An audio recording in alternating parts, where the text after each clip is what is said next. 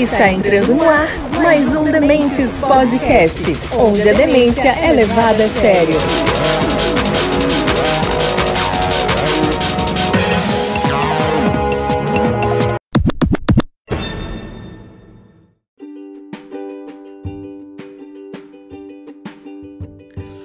Fala galera, tudo bem com vocês? Está começando mais um Dementes Podcast, onde a demência é levada a sério e a seleção da Argentina para a Copa de 22.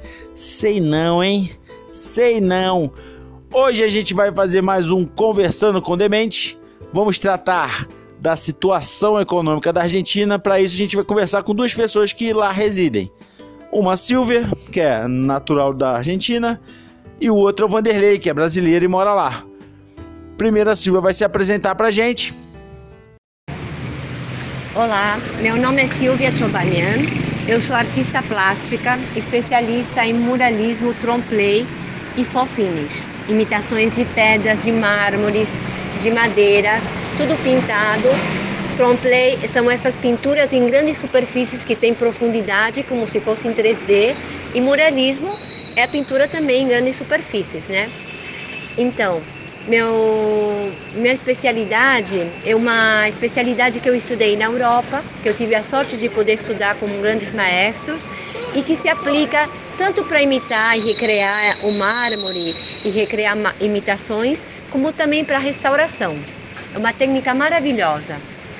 Então, eu tenho 44 anos, eu moro na Argentina, eu sou argentina, filha de brasileira e meu pai libanês com descendência armênia. Eu sou primeira geração aqui na Argentina. Meus avós emigraram do genocídio armênio, no caso do meu pai, para o Líbano, ele nasceu no Beirute, e no caso da minha mãe, meus avós emigraram e depois para a Síria e depois eles foram para o Brasil. Então minha mãe nasceu no Brasil e agora eu estou aqui na Argentina. Para mim será um prazer participar com vocês responder todas as suas dúvidas sobre a Argentina, o que está acontecendo aqui no nosso país e como os argentinos também têm um pensamento com respeito ao Brasil, tá? Espero que vocês possam é, me mandar suas perguntas e eu posso responder o que vocês necessitarem, tá? Adorei a participação, adorei, Luiz, conhecer você e claro que fica esse contato para sempre. Um beijo bem grande, espero que vocês é, possam me contactar qualquer coisa, qualquer dúvida através do Luiz ou diretamente também através do meu Instagram, é estudioart.silvia. Um prazer, um beijo bem grande desde aqui da Argentina. Eu queria comentar também para vocês que eu sou professora e eu dou aulas de seminários de todas as técnicas que eu aprendi de imitações de pedras, de mármore, de pintura, de muralismo e de trompe Eu, claro que eu dou em espanhol, que eu moro aqui na Argentina, mas também eu dou em português. Então, fiquem atentos, porque eu, vocês podem me escrever e eu posso combinar para dar seminário virtual ou aula virtual dessas técnicas maravilhosas que vocês podem ver. Eu vou postando no Instagram, tá? Eu vou falar para vocês. É Estúdio art.silvia. Estúdio art.silvia. Vocês podem me contactar por lá, vocês podem me seguir, ver meu trabalho. E claro que essas aulas também podem ser dadas em português. Sim, para mim seria um prazer começar a transmitir meu conhecimento para todo esse povo maravilhoso que é o Brasil, que eu amo tanto, que meu coração é metade brasileiro, está com vocês e eu amo muito. Um beijo bem grande, um prazer para mim participar e se Deus quiser, nós estamos vendo pronto. Um beijão. E o nosso especialista em arte, que está prestes a comprar um novo polo, o Velk, tem algo a dizer sobre o trabalho da Silvia. Pessoal, é, eu sou testemunho que o trabalho dela é muito legal. Entra lá no Instagram dela e confere. É impressionante o realismo, somente na textura das pedras, é muito bonito. A gente contou também com a participação do Vanderlei.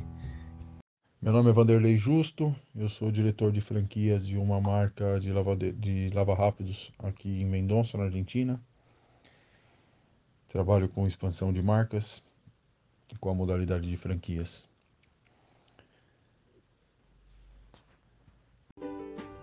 E é isso aí, galera. Espero que vocês curtam. É, o episódio vai ficar disponível no Spotify, Google Podcast, no Anchor, no Deezer, no Amazon Music e também no YouTube. Tá certo? Siga nossa página no Instagram, se inscreva no nosso canal no YouTube, curtam nossos vídeos. É, domingo, agora dia 15, a gente vai fazer uma live no Instagram da nossa gravação do episódio, tá? Vejam lá como é que é, as risadas são garantidas, tá certo? Vocês vão ver como é glamourosa nossa vida de podcaster. Tá certo, galera? Já já eu volto.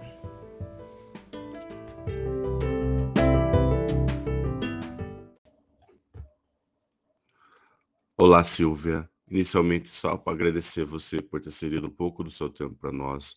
É muito importante conversar com pessoas que estão vivendo a situação diretamente. E, enfim, é gratidão mesmo. É, a primeira pergunta que eu faço para você é: você não é o que a gente podemos chamar de uma peronista, né? Oi, Luiz, tudo bem? Ai, por favor, nada que agradecer. Um prazer, de verdade de coração tô fazendo, de verdade, de coração. Prazer também, prazer te conhecer e tudo. Escuta, como você tá me perguntando isso? Mas pode perguntar, claro que sim. Não, pelo amor de Deus, não, não, não. Não sou peronista, jamais eu tive esse pensamento e alinhamento da, do peronismo, nem meu pai, nem minha família. Meu pai foi o primeiro, né? Porque ele, eu te conto, meus avós dos dois lados são armênios. Do lado do meu pai, ele nasceu no, no Líbano, em Beirute, pela guerra. Assim, é, os dois avós meus, de parte da mãe do meu pai, eles imigram pelo genocídio armênio que eles perpetraram os turcos em 1915. Então, naquele momento, em 1915 é uma data de referência, né? Foi um pouco antes, um pouco depois, mas é uma data de referência. 24 de abril de 1915 começa, não começa, mas é uma data muito importante porque os turcos assassinam toda uma série de intelectuais armênios, escritores, pintores, pessoas muito cultas para começar a retirar a inteligência e a capacidade do armênio de poder avançar. Então eles simbolicamente matam todo um grupo de é, artistas, escritores, periodistas nesse dia, então por isso que se toma essa data de referência. Então, meu pai, meus avós, dos dois lados, a minha mãe e do meu pai vão para escapam do genocídio, sim.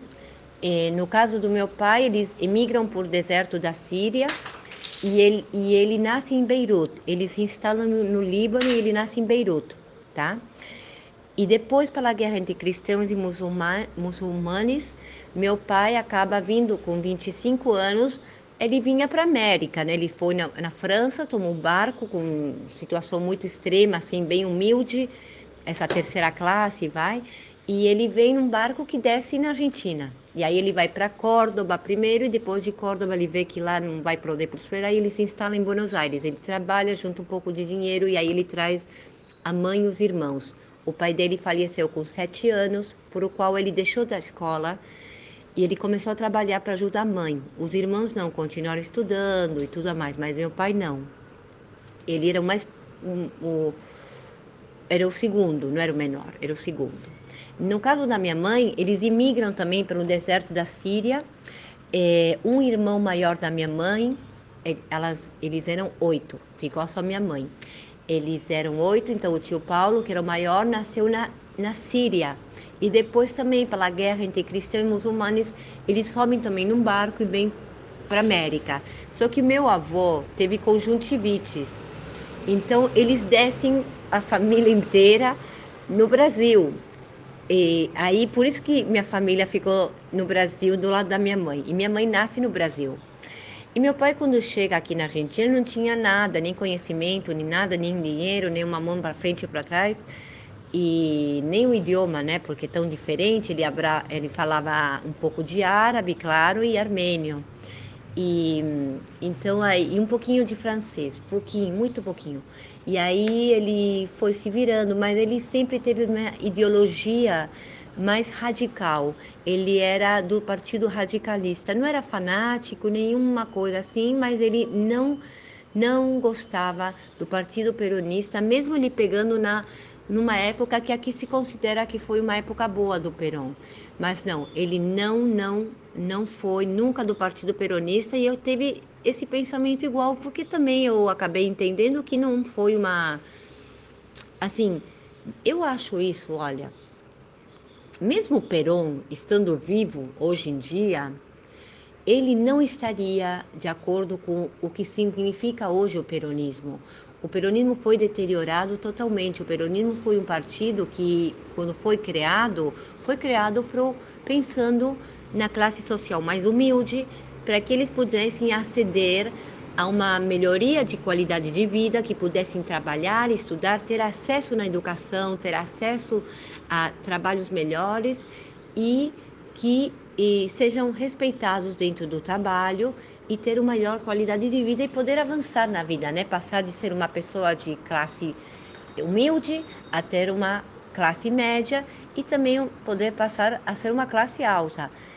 Isso foi a ideologia inicial do Perón e por isso ele tinha muita afinidade também, ele era um militar, ele tinha muita afinidade com nazis, aqui teve muito, muito influência nazis, na época do Perón, falam que veio milhões e milhões em, dólar, em, em como que chama, em bloco de ouro, por isso apareceram também muitos nazis aqui, e então era uma ideologia muito diferente, ele, ele lutava pelo direito dos trabalhadores, mas porque naquela época tinha muita explotação. Imagina tem até o dia de hoje, né? Então, imagina naquela época. Então, não era uma política como está acontecendo agora com com eu, eu, tenho certeza que se Perón acordasse da ele estivesse vivo hoje em dia, ele ficaria com vergonha, entendeu? Do que está chamando hoje em dia de que de que, que aconteceu com o partido político dele, o peronismo. O peronismo foi totalmente deteriorado,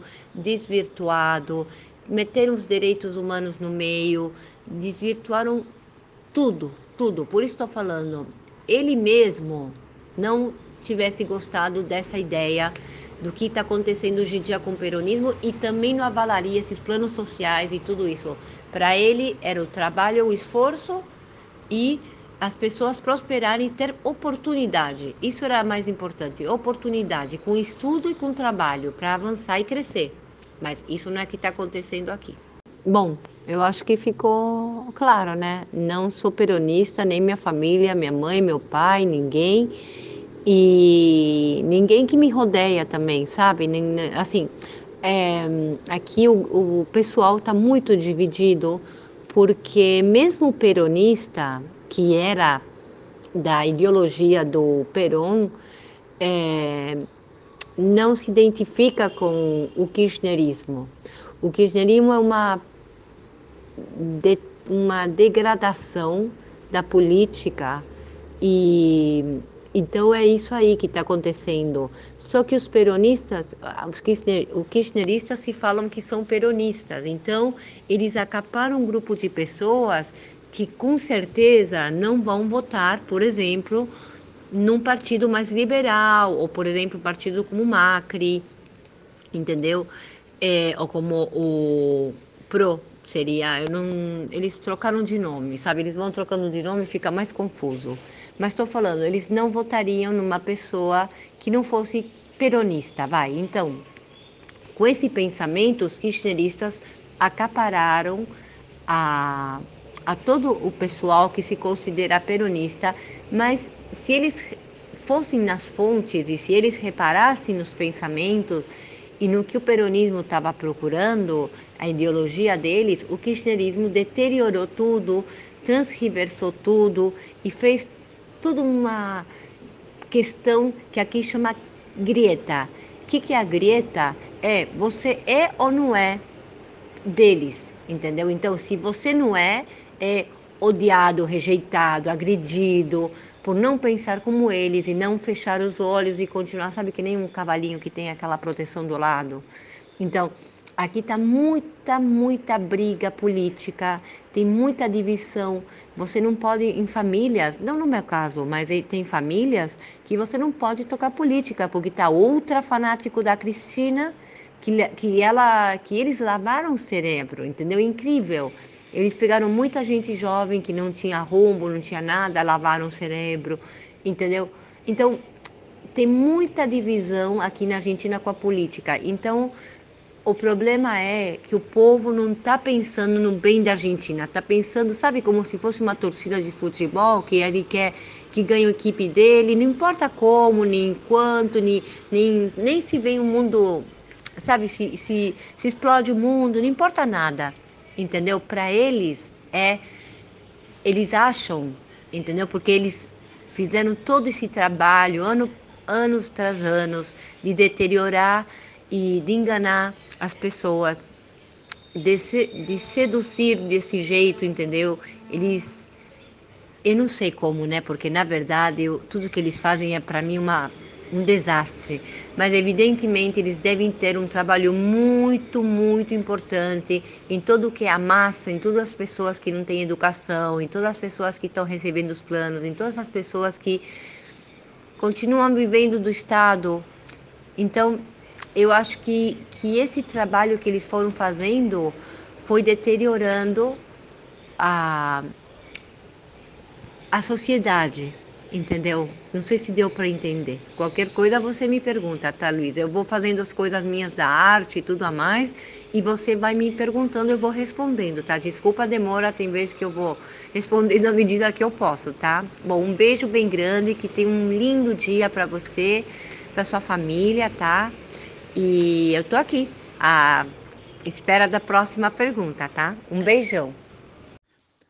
Silvia, é, aqui é o Bruno que tá falando, tá? Tudo bem? É, Silvia, é, primeiro te agradeço, né? Eu sei que o Evandro já te agradeceu, mas também gostaria de externar meu agradecimento aqui a você por estar tá disponibilizando seu tempo para participar do, do podcast. É, Silvia, é o seguinte, eu queria te perguntar o seguinte. É comum aqui no Brasil, pelo menos uma fração da, da sociedade aqui que tem um determinado viés ideológico, e eles criam, criaram, criam uma imagem da Argentina semelhante ao que é a Venezuela. Tá? Sempre falam daqui como falam daqui como se aí na Argentina tivesse o, é o ponto de se tornar uma Venezuela, tá? É, quem acompanha noticiário sabe que as coisas aí não estão fáceis, mas está longe de se tornar uma Venezuela. Mas a minha pergunta não é nem esta, tá? O que gostaria de saber de você é o seguinte: como os argentinos veem o atual momento do Brasil, tá? Com tudo o que, que aconteceu nesses últimos anos, tá? É, mais precisamente desse último governo.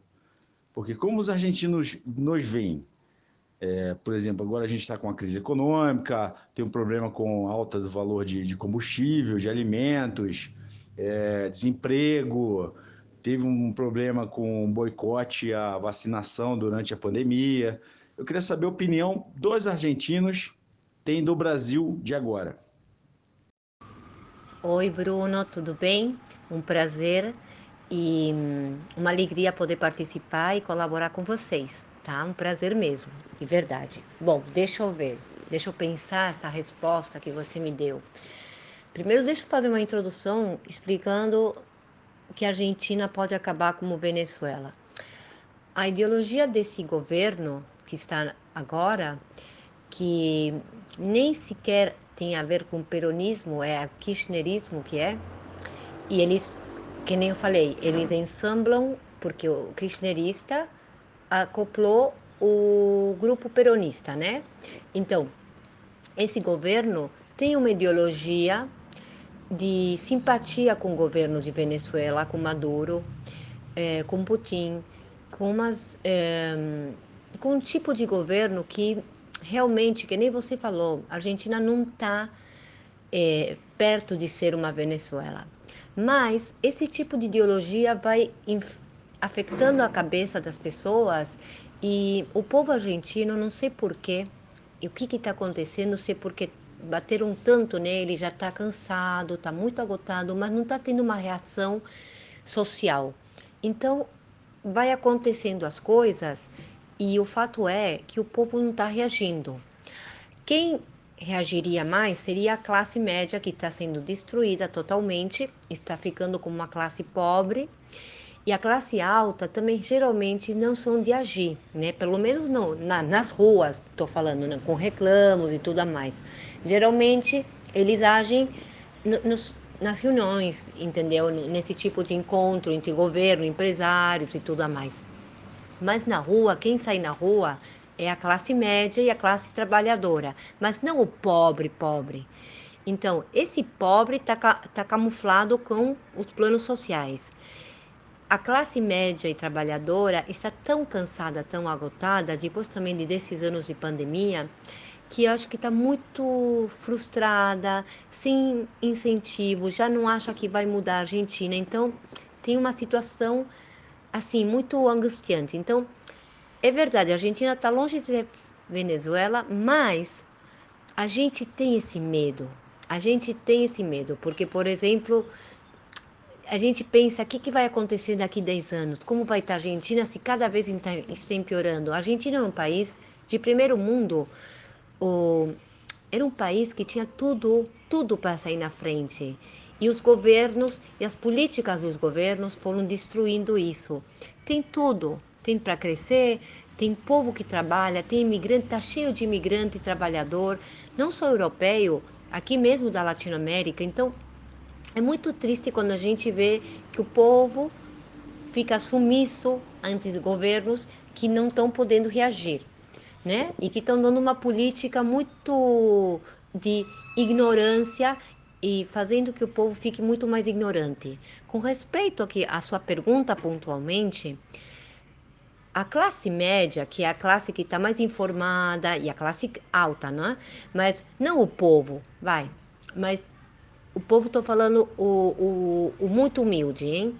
O, o, a parte trabalhadora, a que tem a chance de receber alguma informação, de ler alguma notícia, de se interessar, de viajar, Está muito difícil para nós porque nossa moeda está muito devaluada. Então é muito difícil a gente ver outra situação os que viajam geralmente são realmente pessoas que estão muito com um nível muito alto hoje em dia. Mas, por exemplo, o que você falou, como a gente vê essa situação? No, na pandemia, a gente aconteceu isso. Eu tenho o canal da Rede Globo, eu tenho Bandeirantes News. Então, era muito triste para mim receber as notícias do que estava acontecendo, né? Porque, por exemplo, o que acontece é essa falta de consciência a gente viu e a gente sentiu e a gente não ficava impactado. Impactado com as reações do, do Bolsonaro. Mas não a nível político, a nível so, saúde, né? Porque a saúde, realmente, essa coisa que ele estava sem proteção na boca, que ele não tomava vacina, entendeu? Essa rebeldia de reconhecer que estava acontecendo uma coisa a nível mundial, não era uma coisa a nível social, eh, local, e que isso a gente fica, ficava realmente impactada. E até hoje, quando a gente vê as imagens, fica impactado. Depois, graças a Deus, começaram a vacinação. Mas olha que louco, a Argentina começou a vacina antes, mas a, o Brasil conseguiu vacinar muito mais rápido a diferença da Argentina. Nós estamos agora, por exemplo, as crianças receberam duas doses. Isso também, as crianças. As crianças também, eu fiquei surpresa porque não tinha uma política de vacinação das crianças. Porque meus filhos, por exemplo, eles foram felizes se vacinar, entendeu? Porque eles queriam se proteger do possível caso de dificuldade que podia gerar esse vírus, entendeu? Então tinha uma consciência, o argentino se vacina muito, em tudo, tem vacina para tudo, e o argentino é muito cumpridor nisso. Então a gente ficava impactado, por exemplo, com as crianças que não tinham recebido a vacina, depois acabaram recebendo, as mais pequenas, estou falando. Mas a comparação, quando o Brasil falou que ia vacinar, acabou vacinando muito mais rápido que a Argentina. Então, essa capacidade de abastecer e tudo a mais, que aqui a gente tinha que pedir turno, sacar, for, ir, voltar. A gente, eu falava com minha família lá do Brasil e eles falavam: não, a gente vai no posto e vacina, pronto. Então eu, eu achava isso surpreendente, porque tinha começado mais tarde e acabou sendo muito mais efetivo. Depois, com respeito à, à política de Bolsonaro, o argentino não vê mal. Estou falando da classe média, tá? E da classe mais adinheirada. Por quê? Porque, na verdade, o Lula tem uma imagem muito uh, assimilar, assim, um, muito similar à da Cristina. Então, o argentino pensa que se entra Lula no Brasil a governar, o Lula vai levar uma política de Estado que nem o da Cristina. E eu acho que não tem a ver.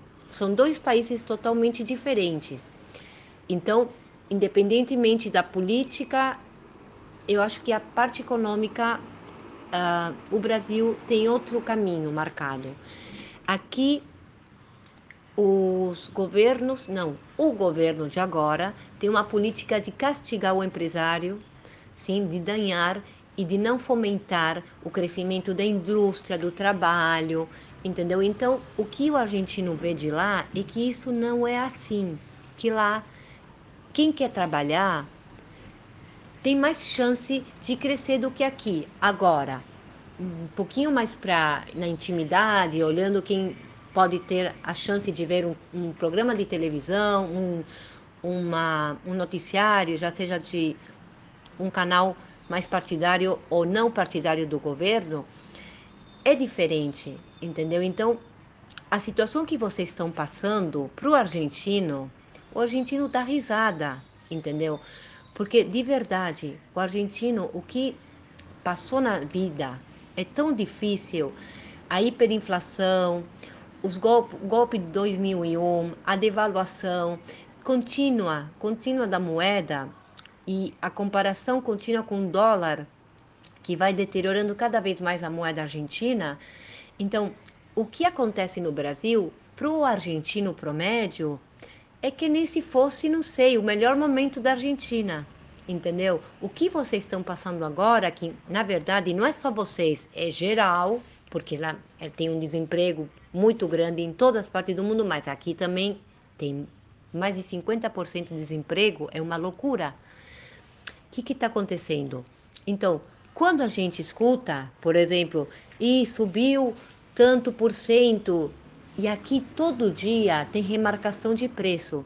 Então, isso, Bruno, faz que a situação do Brasil para o argentino promédio, escutando por ouvido, escutando alguma notícia, entendeu? Aqui a gente já vai, no que, no que leva do ano, mais de 40% de inflação. O ano passado chegou a 50% anual. Agora a gente não está nem na metade do ano e já tem mais de 40% de inflação.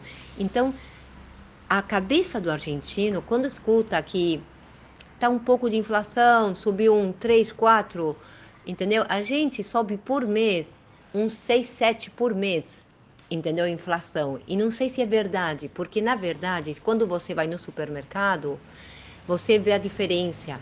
Seu dinheiro não vale.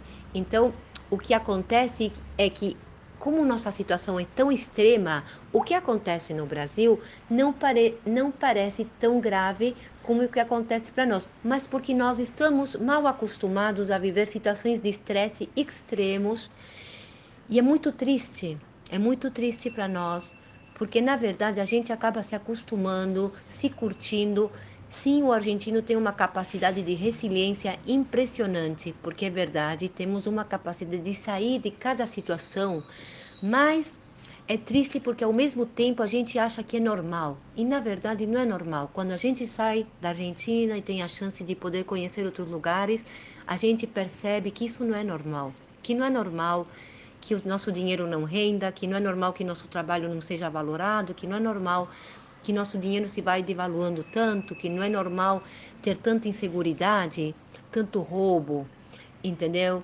Então, todas essas coisas que a gente considera normal, não é normal. Eu sei que no Brasil acontece muito disso também, mas o argentino acha que é muito menos que que no Brasil, é muito menos que na Argentina. Espero poder ter respondido para você. Desculpa a minha resposta tão comprida, mas eu gosto de explicar e dar um contexto na resposta e eu agradeço sua consulta. Oi Silvia, tudo bem? Aqui é o Alexandre do Demente Podcast.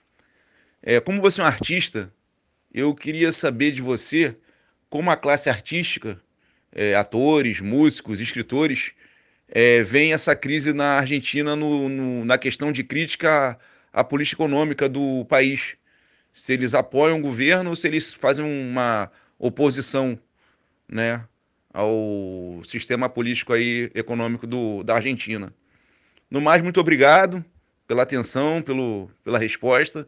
Valeu, tamo junto aí, valeu. Sucesso aí no, nos empreendimentos. Obrigado. Oi, Alexandre, bom dia, tudo bem? Bom, um prazer, um prazer, de verdade. Obrigada pelos bons desejos, para você também muito sucesso, tudo do melhor. E espero que vocês estejam bem no meu Instagram, que eu vou continuar subindo informação artística e tudo a mais. Bom, deixa eu comentar, responder a sua resposta.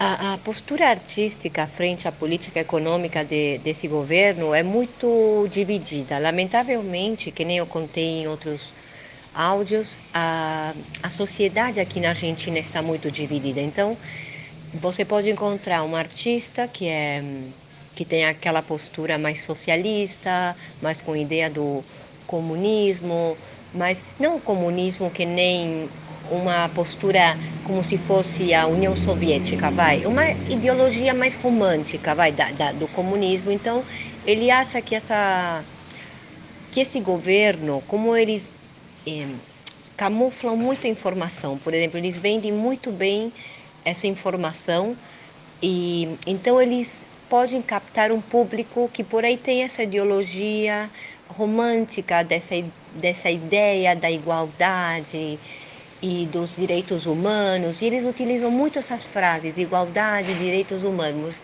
mas na verdade não tem igualdade, não tem direitos humanos. Então, tem artistas que acreditam nesse governo e tem também, lamentavelmente, eu falo com muita dor isso no meu coração, tem muito artista, sobretudo músico, né, que tem uma chegada muito mais impact, de impacto na sociedade, que está sendo pago. É muito triste a gente falar isso, mas é assim e que nada, que, que apoia esse governo, mas não porque realmente acompanha a ideologia, senão porque está tirando uma, uma vantagem, vantagem econômica dele, né? Então, é, uma, é muito triste ver isso, que eu não sei se acontecerá por lá. E depois você tem os artistas independentes, né? Os artistas que lutam muito, porque é muito difícil. Quem é artista, vocês também como, não sei, eu acho que tudo que é expressão escrita, oral, é, em, em, por exemplo, na, na, tela, num bastidor, numa peça, tudo é expressão de arte. Então eu acho que vocês também são artistas porque estão comunicando, informando de outro jeito, né? Cada um com sua ferramenta. Mas eu estou falando, eu acho que como artista é muito, é muito difícil a gente conseguir uma continuidade laboral e a gente tem que batalhar muito um só, né? A gente é o mesmo produtor do seu produto, a gente faz nosso produto e mostra para a sociedade. Então é muito difícil para o independente que não tem ajuda de nada, não tem nenhuma, a, nenhuma coisa estranha com conexão do governo. Então é difícil porque tem que estar recre... encontrando a volta para oferecer um produto que seja bom, bonito, acessível e o preço não for caro, né? Isso que é fato. Mas aqui tudo que vem em tudo que tem a ver com produto, que a gente consegue qualquer tipo de produto, está muito caro, porque o produto vem geralmente de fora, está dolarizado. Quando entra no país tem um impacto de imposto muito grande, geralmente aqui tem uns 50% de imposto mínimo nos produtos. E então os valores para a gente poder aceder é caro. Então a gente tem que se rebuscar com o que tem aqui na Argentina. E tem vezes que não tem coisa tão boa, ou tem, mas também está escasso. Então é um problema. Mas como artista também, eu acho que nós temos a capacidade criativa de não de nos é, transformar, vai, vamos nos é, acomodando na situação e sempre vamos encontrando algum jeitinho para se virar, para para encontrar algum jeito para continuar avançando ou pelo menos se manter. mas não é fácil para o artista aqui na Argentina, porque como eu te falei, tem aquele artista que é feirante, tem aquele artista que é mais de quadro, de galeria, tem aquele artista que agora isso é verdade, né? Também as redes sociais permitem que nosso arte chegue a todas as partes do mundo. Então, isso também é, é muito importante, porque, bom, você tem uma janela que, que todo mundo pode te ver, né? Então, isso facilita também. Mas é, os artistas têm uma divisão também política. É muito triste isso, mas acontece. Essa divisão política atravessou todas as áreas da sociedade desde a classe alta, classe média, classe baixa e todas as profissões. Você tem de todas as profissões posturas muito marcadas, mas muito diferentes. Então tem aquele que ama e tem aquele que não, que tem rejeição total. Então é isso aí, Alexandre. Espero ter te respondido. Um prazer. Sim, espero qualquer tipo de pergunta novamente. Para mim é uma alegria poder estar colaborando e ajudando vocês, tá? Um beijo bem grande, um beijo para todo mundo. E se Deus quiser, espero pronto poder estar indo para lá vocês vindo para aqui, tá? Um prazer. Vanderlei, inicialmente tenho que agradecer você por nos receber, por dar um pouco do seu tempo para nós. É muito grato mesmo por isso. E é muito bom estar conversando com você. É, nós somos todos da mesma geração, eu, você, Bruno e Alexandre. É, nós não vivemos a, as dores de viver no período de hiperinflação. Vivia diretamente, né? Via, é, mais das memórias e ver nossos pais correndo atrás do prejuízo. Mas nós não vivemos na prática esse momento. Então, esclarece aqui para os nossos ouvintes como é viver num país que a inflação está totalmente descontrolada, como é na Argentina nesse momento. Olá, Velki, bom dia. Tudo bem aí? Cara, a sensação de viver num país com essa inflação descontrolada é a sensação de estar em uma montanha russa. é, é, terminar o mês sem saber se vai conseguir manter a, o nível de compra dos meses anteriores. É, obrigatoriamente tentar uma reserva, guardar um pouco de dinheiro, porque os aumentos vêm e vêm de uma, com uma porcentagem muito alta, entendeu? Imagina que são 60% mais ou menos aí que está estipulado para o ano, que está previsto. E isso mensalmente eles vão subindo nos preços, né? Infelizmente os salários não acompanham a inflação, por mais que seja um país é, controlado diretamente por sindicatos. É um país 100% de esquerda, né? Então, o sindicato ainda tem muita força aqui. Por mais que eles briguem, é impossível fazer com que as empresas reajustem salários da mesma forma que, que sobe a inflação. É, também por ser um país de esquerda, muita coisa limitado, desde compras até de moeda. Por exemplo, dólar, você não pode comprar mais do que 200 dólares por mês aqui. Se você quiser comprar mais, você tem que pagar o dólar, o dólar blue, que é chamado aqui, que é o paralelo, que vale o dobro do que o câmbio é, é, do que o câmbio oficial.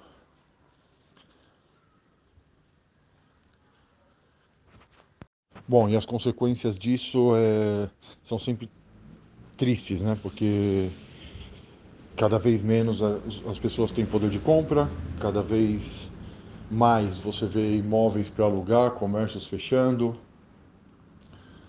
É... Não pode ahorrar, não pode economizar dinheiro, porque você também. O que sempre fizeram na Argentina, o que o argentino tem de, de, de cultura, que é guardar dólar, tampouco estão podendo fazer isso, porque. Primeiro, porque não está sobrando dinheiro pela inflação, e outra, que a quantidade de dólar que você pode comprar aqui é limitada. A não ser que você compre o dólar paralelo, que vale o dobro do que o câmbio oficial. É... Bom, estou vivendo essa experiência depois de seis anos aqui. A inflação vem desde então, mas agora ela está meio que descontrolada e, e com e com tendências a piorar. Imagine que estamos, falando de um país que 50% no mínimo das pessoas, metade do país recebe algum tipo de plano social de governo. Na minha opinião, é a estratégia que, que a esquerda tem para se manter no poder, que é dando planos e planos e planos. Você tem uma ideia, tem alguns é, salários base de algumas profissões que são menores do que um plano familiar, não sei, dois filhos, marido, mulher, a, pessoa, a família aí de plano chega a cobrar 80 mil pesos por mês. É, muitas vezes é bem maior que um salário de um garçom, um salário de um lavador de carro, um salário de um prestador de serviço. Então, muitas das vezes você vai querer contratar alguém para trabalhar e a pessoa quer seguir trabalhando sem estar registrada, porque ela recebe esse salário do que ela trabalha, mais o plano de governo. E se ela está em branco, se a pessoa está registrada, ela deixa de cobrar esse plano do governo, entendeu? Então, muitas das vezes preferem não estar trabalhando e estar garantido através de plano social. E o que eu vivo aqui, que vejo que é muito difícil, é o, é o futuro próximo. Porque o prestador de serviço, no meu caso, tenta subir seus preços, para poder reajustar a inflação, porque sobe insumos, sobe preço de tudo, sobem salários e a gente não consegue ajustar os preços diretamente no, no, no ponto de venda. E ou você tira da sua ganância, do seu lucro líquido, ou você acaba deixando de prestar o serviço porque termina trabalhando todo mês e não vê dinheiro, entendeu? para poder cumprir com os custos e os aumentos mensais. A vantagem é que eu sempre costumo dizer, num país onde a maioria prefere ter um plano de governo, quem quer trabalhar tem trabalho. O difícil mesmo é, é encontrar quem queira. O Macri aqui tem uma parcela de culpa grande também, cara, porque o cara entrou quando estava afundando, teve a chance de fazer qualquer coisa boa, entendeu? Para se manter no poder e terminou usando o dinheiro do povo para poder fazer investimentos aí que ele faria, que ele fez a vida inteira quando ele era somente empresário. E não deu certo, teve que buscar dinheiro fora, deixou uma dívida gigante. E aqui a FMI para eles é algo que eles conquistaram. A, a, a dívida em zero, chegaram a zerar a dívida com o Nestor na época do Nestor Kirchner. Então isso pesou muito e o Macri terminou perdendo a eleição de novo para eles. Bem não dá para falar, essa é a verdade. Bem não dá para se falar do país. É, quatro anos de Macri não, não vejo que foi o, o grande problema, mas sim ajudou a piorar. E o pior de tudo, cara, a Argentina não tem candidatos sérios para poder assumir o país, entendeu? Apareceu o Milley agora, que é um economista, mas é tido como um louco, um Enéas da vida, entendeu? Da época. É, que ninguém não, não dão tanta bola assim pro cara. Mas apareceu como uma terceira opção aí, porque senão é de novo Cristina ou Macri. Salve Vanderlei, tudo bom? Aqui é o Alexandre do Demente Podcast. Então, cara, é chato esse lance da crise na Argentina. Eu vou falar um pouquinho do Brasil, para depois te perguntar como é que tá aí na Argentina. Aqui a gente estava numa crise muito séria, muito séria mesmo. É uma catástrofe de administração pública. O governo federal da esquerda uma roubalheira sem tamanho, uma coisa assim horrorosa. Eles usavam as estatais, Correio, Petrobras, para roubar mesmo, ajudar os amigos, se manter no poder. E é roubar e mentir. Eles roubam e mentem ao mesmo tempo, né? E não conseguem parar com isso.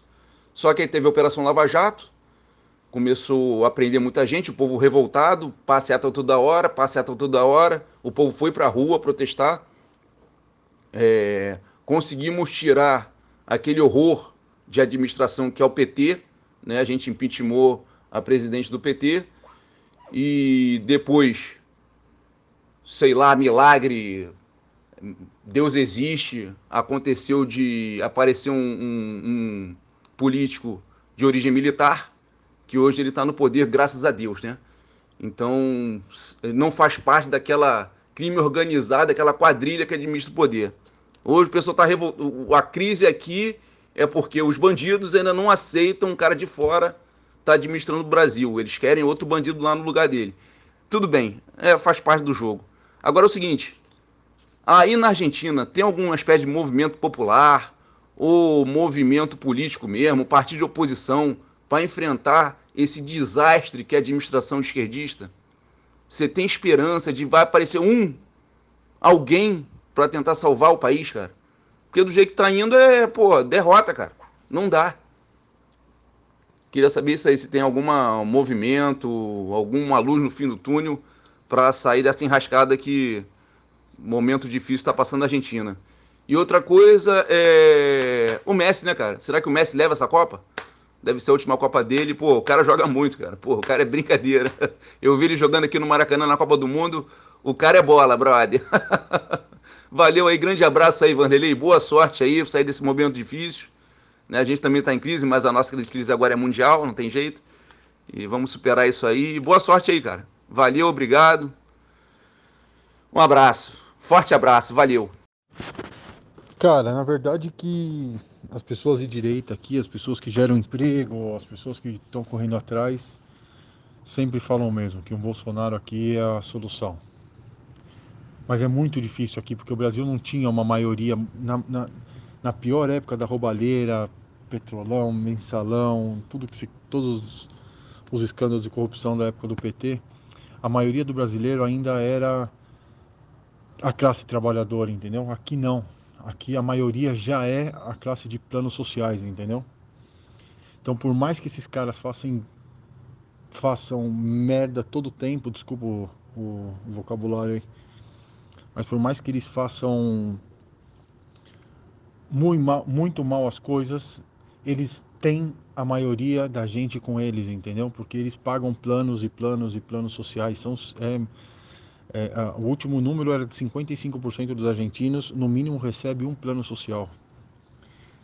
É, então, por mais que tenha, tem sim os militantes do lado de Macri, da oposição, é, a questão é que o Macri também quando assumiu os quatro anos, não conseguiu fazer o mínimo de bom, entendeu? Porque senão não, tiri, não tinha perdido o poder. E apareceu essa terceira via, que é o Milley, mas o cara ainda é dado como um Enéas na época do Brasil, entendeu? Meio loucão, assim, que fala, fala, briga, xinga, mas não deixa de ser um economista muito inteligente. Mas eu acho que ainda não tem força para as próximas eleições aqui. Eu acho que a Argentina se mantém com, com os car com a esquerda. Se vamos ao radical, vamos até o, o, o, o extremo, é, com o Bolsonaro se elegendo, reelegendo no Brasil, ele assumiria talvez o Mercosul outra vez, e numa situação de, de desespero na Argentina, de busca por dinheiro, talvez o Bolsonaro, como presidente do Mercosul, seja capaz de nomear alguém para poder mandar dinheiro e salvar o país, algo do tipo, entendeu? Mas aí estamos falando já de um extremo total.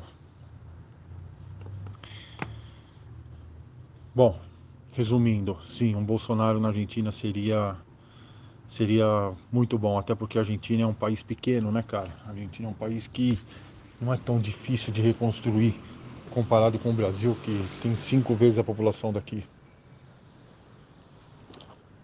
Vai bola para frente, não dá para parar. Tem que trabalhar, porque senão realmente o dinheiro, a inflação te come o dinheiro e, e aí fica inviável qualquer tipo de negócio. E sobre o futebol, Messi é o melhor jogador da história do futebol, né, cara? Tenho 42 anos, sou apaixonado por bola, tenho meus ídolos, mas não tem como discutir os números e o que é esse cara jogando bola. Eu vou torcer muito para que ele ganhe, sem sombra de dúvida. Sou brasileiro, vou torcer para o Brasil sem sombra de dúvida. Se não der Brasil, que dê Argentina. Mas meu palpite é que nenhum time da América do Sul tem chance de, de, de competir com os europeus. Mas tomara, tomara que ele tenha isso no, no, no currículo, porque é a última dele, é a última Copa dele e é merecedor demais. Manda um forte abraço para você, Alexandre. Só para completar a informação de política e das empresas privadas que você citou, que hoje são privadas, algumas no Brasil, e outras que são estatais e que dão prejuízos absurdos, aqui sim, ainda dessa forma. Aqui sim, por exemplo, se paga aos Correios bilhões de, de, de pesos para informar a gente que o Correio entrega carta, entendeu? Mais ou menos o que era feito no Brasil para lavar dinheiro e para poder roubar e fazer contratos milionários. É, sim, aqui a vela política predomina, sem sombra de dúvida.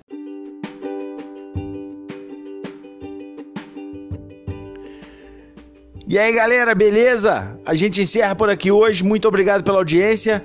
Siga a nossa página no Instagram. Domingo a gente vai fazer uma live por volta de 10 da manhã, tá? Da, da nossa gravação. É... Vejam, vejam, vejam tirem suas conclusões. Tá certo? Galera, muito obrigado. Fui! Dementes Podcast, onde a demência é levada a sério.